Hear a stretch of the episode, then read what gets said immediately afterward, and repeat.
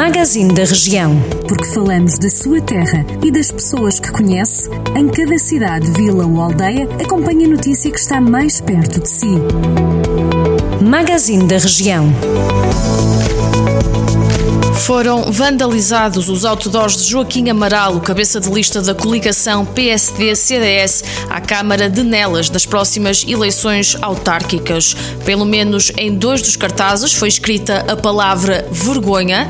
Quem decidiu vandalizar os outdoors de campanha usou tinta cinzenta e ainda tapou os símbolos do PSD e do CDS, partidos que suportam a coligação liderada por Joaquim Amaral ao município. O candidato, ouvido pelo Jornal do Centro, explicou que já foi apresentada queixa nas autoridades.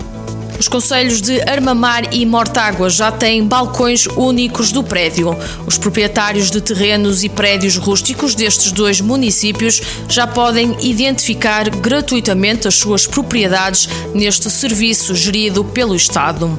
A fase de expansão do sistema de informação cadastral simplificado teve início em fevereiro deste ano e vai continuar a decorrer de forma progressiva até ao final do segundo trimestre, ou seja, já no final deste mês de junho. A Câmara de Sátão vai arrancar esta quarta-feira, dia 9 de junho, com um novo programa massivo de testagem à Covid-19 para toda a população do Conselho. O objetivo passa por detectar precocemente novos casos de infecção, permitindo um maior controlo da pandemia em Sátão. O trabalho vai ser assegurado pela Unidade Móvel de Saúde e por diversos profissionais.